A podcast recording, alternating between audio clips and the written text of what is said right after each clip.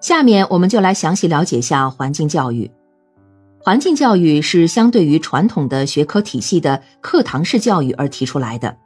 它的主要特点是环境要素与教育目标、教育内容和教育过程的结合，不是根据学科体系对幼儿实施教育，而是依据环境要素对幼儿实施教育，因而称为环境教育。环境教育应当有两种主要方式。即根据环境要素来组织教育，以及根据教育要求、教育目标来创设环境组织教育，这两种方式各有特长。前者重环境因素，后者重教育要求，其共性是抓住了环境教育的两个基本环节，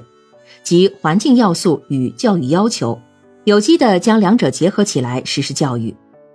在实际的操作中，这两种方法能够起到互补作用。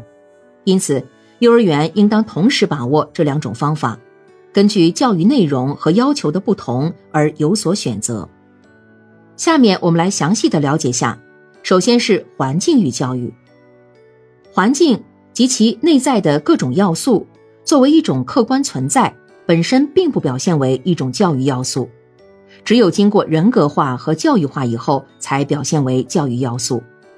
所谓的人格化。指环境要素进入人的认知世界，作为人们认识世界的一种客体对象。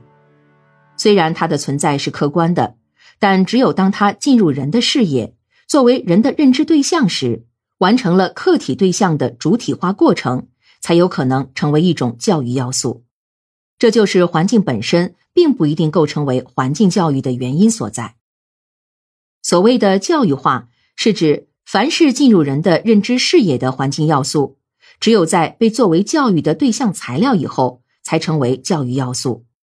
而仅仅进入人的认知视野的环境要素，不一定是作为教育的对象。比如一棵树，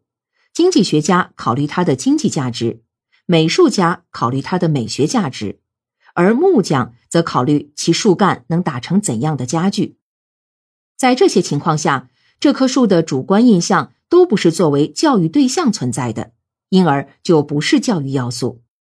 只有当这棵树被老师用来对儿童、对学生进行有关知识的传授时，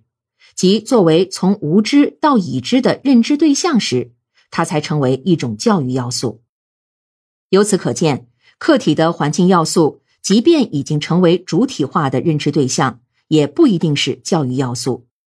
只有当这种认知对象作为已知者对未知者进行认知教育的对象时，这种主体化了的认知对象才成为教育对象，才成为教育要素。因此，在幼儿园环境中，许多熟识的课题要素，在有的老师那里可以成为教育要素，但在有的老师那里却不能成为教育要素。同样是一次春游或秋游，同样是一次参观活动。